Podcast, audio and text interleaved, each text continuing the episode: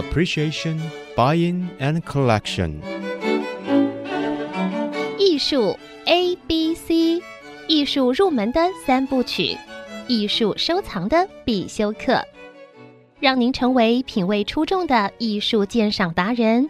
您的家成为风格独具的私人美术馆，实时与艺术之美对话。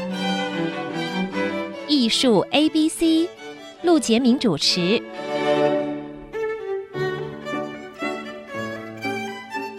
各位听众，这里是 IC 之音九七点五艺术 ABC，我是代班主持人郑志贵。最近呢，有台北有几个重要的大的活动，在十一月份的时候有伊朗博览会，还有呢就是今年是大台北当代艺术双年展的超日常重要的主题要来了。我们今天请到了台湾艺术大学的校长陈志成老师啊，来谈一谈这个所谓的双年展。台湾也不少双年展。这个双年展它有一个什么样的这个视野，什么样一个考虑？然后它的主题叫超日常，日常生活的日常如何超越它，如何超脱它？那么我们请这个志成校长来谈一谈这个主题，还有这个双年展如何辨别它的这个必要性，好吗？好，郑兄好，我们爱惜之音的听众朋友大家好，呃，我是台湾艺术大学校长陈志成。我们在十一月二十一号会有一个对台湾、对大台北地区、对这个新北我们的所在地，会有提供一个具有国际规模的一个盛大的双年展。规模上应该跟台北的双年展，我相信应该也也不相上下。那但是我们有很多不同的。这一些状况，这些要素，呃，首先我们有一个我称作人文原乡的基地，那是以前教书的老师的眷舍，就是台医大的老师的眷舍，那形成了一个村落。那这个聚落呢，它是一栋一栋的那个小型别墅，那有庭院，有小径，不会有车厢。不会有嘈杂的这些都会的这些干扰我们、困扰我们日常生活的这些状况。那当然，呃，绿荫呃是满布。那如果是在花开的季节，也到处有花香。那虽然它有点老旧，但是呃，生活余韵中隐藏着让我们走在这小径上，感觉非常非常的这个舒适。呃，所以我称它叫人文原乡。那我们人文原乡整个聚落会参与到我们的双年展里面来，它会当做我们展览很重要的一个基地。第二个部分是，呃，我们也有，当然我有我们的艺术博物馆。那我们的艺术博物馆一直都有很专业的这个团队在营运。那其他的所有，我们大概可以运用到的空间。我们会尽量以这个双年展做主轴来配合。第二个部分是，既然我们要在大台北地区，那所以我们跟台湾的一些重要的美术馆跟一些画廊，我们都有采取这个结盟合作。所以到时候各位可能会在呃某些跟当代艺术比较有关联的画廊或是美术馆，那你们会看到我们的这些呃相关活动跟展览。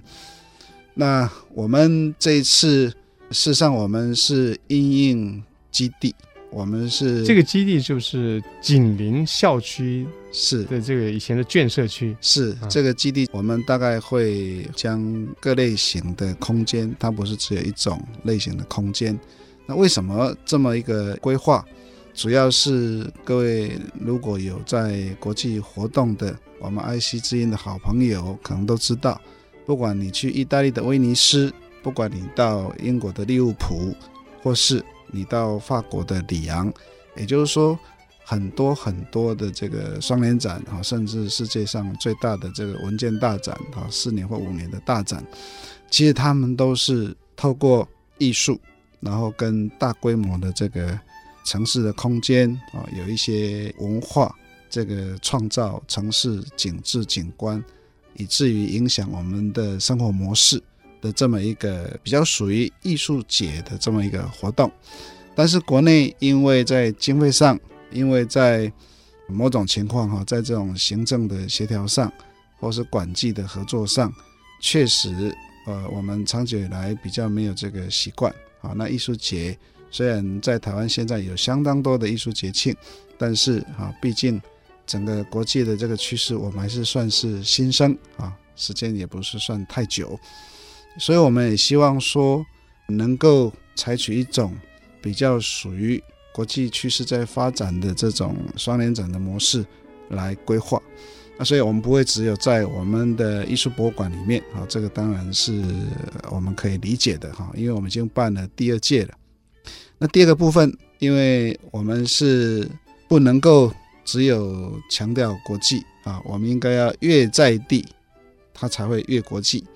那什么是越在地？我很担心。我们就只有一个比较属于图腾式的这个理解啊，那越在地，当然我们就得要因地制宜啊。那这个地，它不只是一个空间，它其实还是地质学，甚至是人文各类都包括进来的地理学。那我们唯有跟我们的所在地有一个比较深入的理解互动。那我们的艺术创作，我们才有办法啊，去说我们所谓的因地制宜。所以我们的因地制宜啊，其实是相对而言是专业的啊，它不会只有停留在比较图腾式的这种口号。那所以我们我们要因地制宜。我们这次邀请的艺术家，主要就是针对这个空间上，就是针对我们任何基地。提供出来的任何基地的场所，那艺术家会跟这些场所的条件会有一个比较深入的一起构筑跟这个互动。那这个双年展呢，它的主题叫超日常。嗯，这个日常生活日常如何超日常，或者是这个字面上我们望文生义可能有什么样的影响？超日常，我们理解，如果说有个概念就是日常啊，那。这个第一日常，我们知道由台教后来发展出这个基督教天主教啊。那我们也知道，我们有一个以前的农村的日常，那后来后来也有了一个交通便捷，那传播沟通变得透明。我们现在有这个大众传媒的日常，所以我们说的日常，当然也可以是中文式的思维。也就是说，服务云云，我就是有太多太多的这个日常这个事物，但是我们有没有可能再回归到它的根？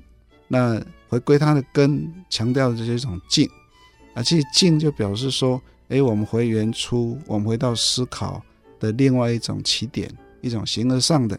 所以我们常说复命日常，复命日常就是这个日常，可能不是我用。我用这个文字语言的这个描述，它可以描述处理可以完整，可以相当适切。它可能需要类似像这种艺术活动、艺术行为，或是艺术作品，它自己存在的本身的这个一种某种某种叫做存有论。所以我们比较倾向像这样的方式来看作品，像这样方式来处理那个超日常，就是它不是只有日常。也就是说，现象本身我们仿佛眼睛看到的，是一般的理解。那但是呢，你有一个寻找本质啊，或者说不被这个眼前事物所惑的那一次，那那个眼前事所惑的现象，可能是我们以为的日常。是，但是呢，真正的生活或者生命的本质，也许你有一个就是形而上的啦，或者一个不被现象所惑的一个思维。是，那也许经由言语之外的对艺术的展演、放映等等，可能可以。逼近这些事物，但我们很难说能寻找到真相。但是我们至少可以逼近。双年展真的是一个大的事物。智能校长提到说，它基本上是个国际观的，可是同时要有一个在地的思维。这个倒是我认为是两难。但是怎么样突破的两难呢？我们待会来请校校长再来谈一谈，就说他有怎么样的做法，如何找策展人，策展人概念又如何跟一般所谓的策展人不太一样。我们休息一下，待会再谈。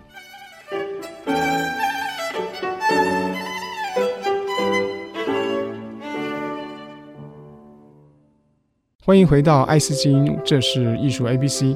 我们又回到大台北当代艺术双年展这个超日常的主题，可是又谁来思维，谁来策划，谁来引导呢？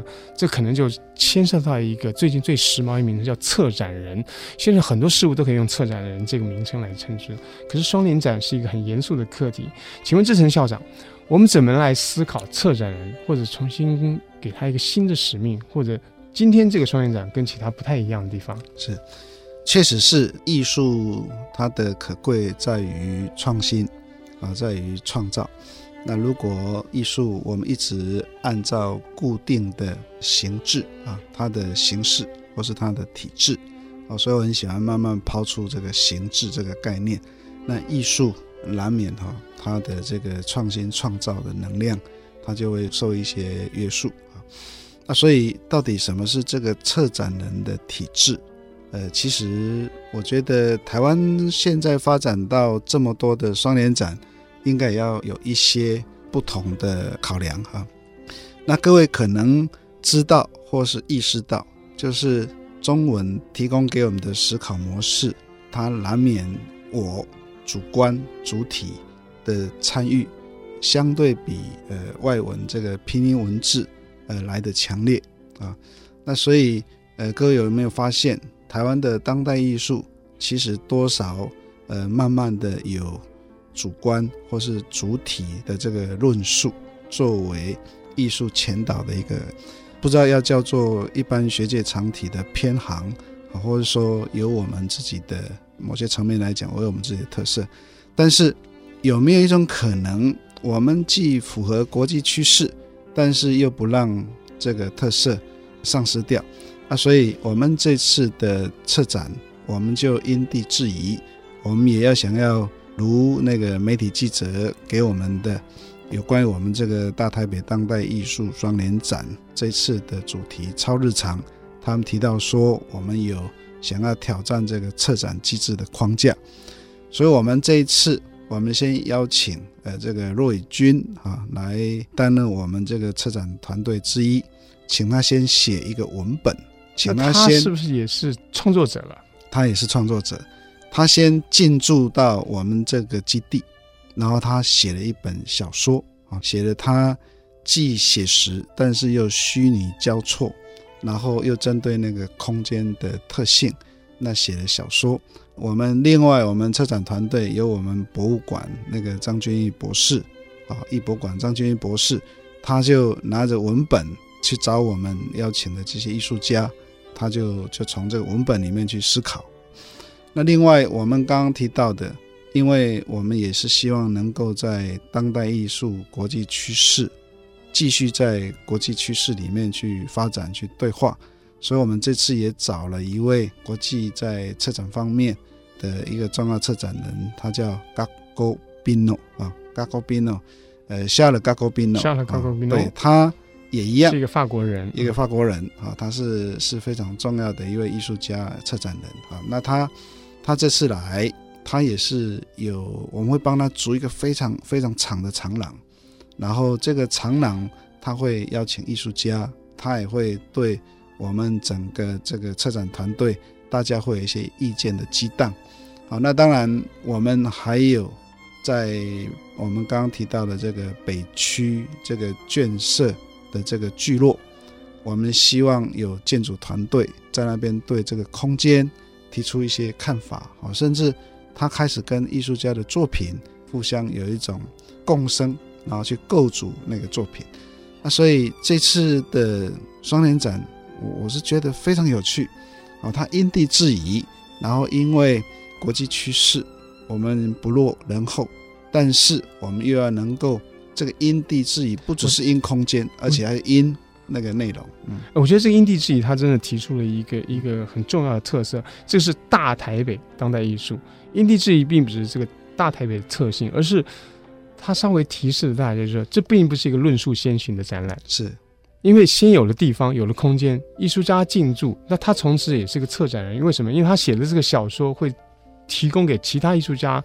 作为一种灵感或者反思来参与，所以他既是创作者，也是一个策展人。那个夏和 Gacobino 也是一个参展者，这真是一个就是给大家一个新的对于策展人这个思维的一个扩充了。是那么关于这一点，邀请艺术家是如何有一个团队来思维本地的艺术家、国际艺术家，呃，多少的比重或者有什么趋势？既然已经不是论述先行，或者说主题先行了，是因为到了这个地方，我们可能重新思维。是那么大家也会关心，为什么双年展总是外国艺术家比较多？嗯那是台湾独然呢，还是在外国其实也是某一种正常的现象？这当然是正常的现象哈，因为全世界的艺术家确实非常非常的多啊。那台湾的艺术家当然也很多，但是如果我们是一个国际的展览，如果按照比例关系，它当然不是特别多哈。台湾可能政治关系，所以提供给我们的讯息，希望说我们能够要要要走出去，要国际化啊。但是如果国际不进来，其实我们就很难走出去啊。其实这个在台大本身也会有这样的声音。那为什么不是我们自己的艺术家展啊？为什么是邀请这些国际的艺术家？还有我们通常逻辑上哈、会有一些一些一些没有思考清楚的，就是所谓的国际。如果我们理解，应该是翻开地图来看，就是全世界的地图啊。哈，那个台湾如果是我们这个身体比例来讲，台湾可能连拳头都不到啊。如果是整个人这个身躯，台湾的世界地图可能就就一个大拇指啊，大概是这么大小。所以所谓的国际展啊，那台湾的艺术家自然他不会占很多，那法国的双年展呢？对一样对，就是说。放眼国际的话，每一个国家在国际的比例上，它其实就是是它其实是一个相当，除非它是一个有主体意识本地的一个展览。是，所以第一个哈，它不会是本地艺术家特别多，那哪个地方哪个地区的艺术家会很多啊？第一个当然是工作的一些工具性条件，比如说英美地区对大家来讲一定相对容易啊，因为工具性啊，就是我们的语言沟通各方面一定是容易。那比如说非洲一定是相对困难啊。另外，在国际艺术趋势的发展，那当然，如果我们客观的看到脸书上有那个红点在在跑，就是文化活动累积红点在跑，我不知道各位有没有看脸书上这个图像。那大概欧美红点累积还是最多，他们文化活动还是最多，他们投入的这个预算呢还是最庞大。好，那当然。我们东亚哈，甚至甚至慢慢，我们多多半也是东南亚哈。那这一块其实也不错啊，所以我们大概也有，如果连骆伟军策展人哈兼艺术家，我们也有五位好。那我们在十七件作品里面，其实我们有五件作品啊，所以我们占的如果是按照比例如果算是对很很高的比例，按照比例来讲，其实也不小啊。所以我们其实是。整个这个团队，那因地制宜，因为这些条件，那我们再去接触艺术家。那有时候因为台湾艺术大学主要还是不像一般的双年展啊，如果是各位到威尼斯、各位到里昂等等，他们都是政府啊大力在支持啊，都是中央政府、地方政府，但是国内的政治生态、文化预算并没这么大啊，所以他们的力度相对。都不是那么有可能啊，所以我们在接触的时候还要考虑到预算的问题，我们就没办法像国际那些重大的城市在文化方面他们特别重视啊，所以还得要考虑到这些现实条件啊。那当然，教育部其实是是越来越注重这一块啊，越来越支持啊，所以这个也要也要跟。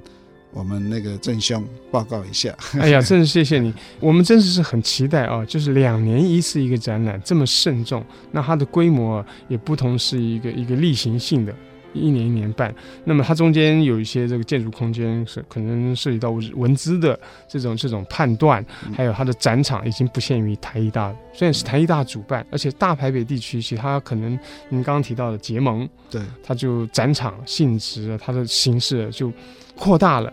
还有最后，你可以用很简短时间，就是到底有的是文学家，有的是建筑家，有的是做这个书写的，有的是做不同媒材，媒材技术表现，为什么在当代这个艺术里面，我们会有点眼花缭乱？嗯那我们找不到重心，或者其实它就是一个常态。是我用很简单来跟听众们说明哈。第一个，以往的艺术哈，我们比较是单一学科别，比如说油画、水彩啊，我们比较单一学科别。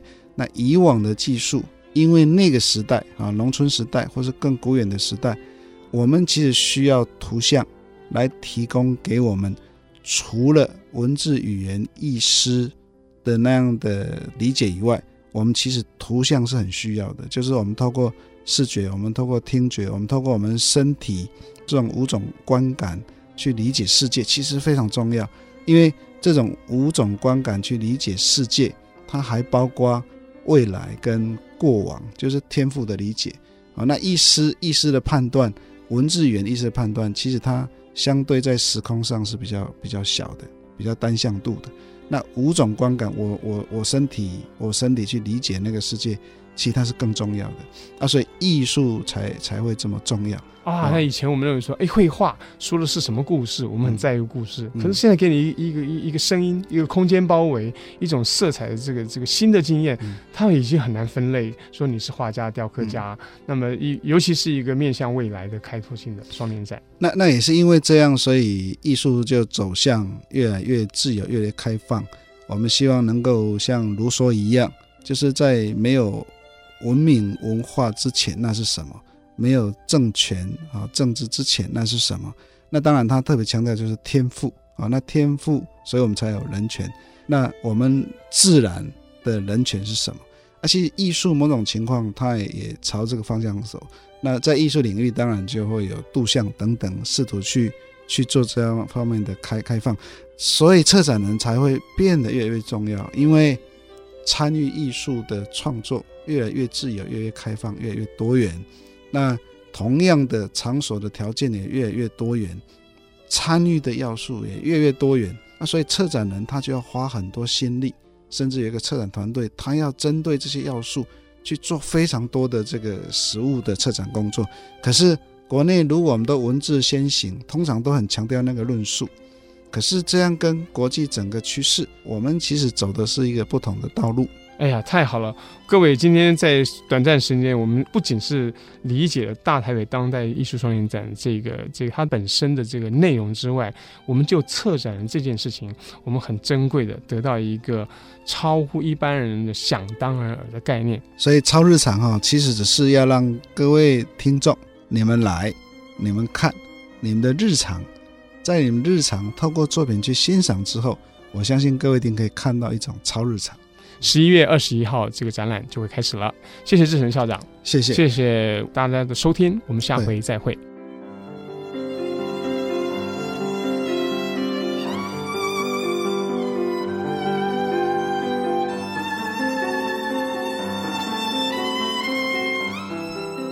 以上节目由爱上一郎赞助播出，放松心情，静静体会艺术的美好。iArt Gallery，让您爱上一郎。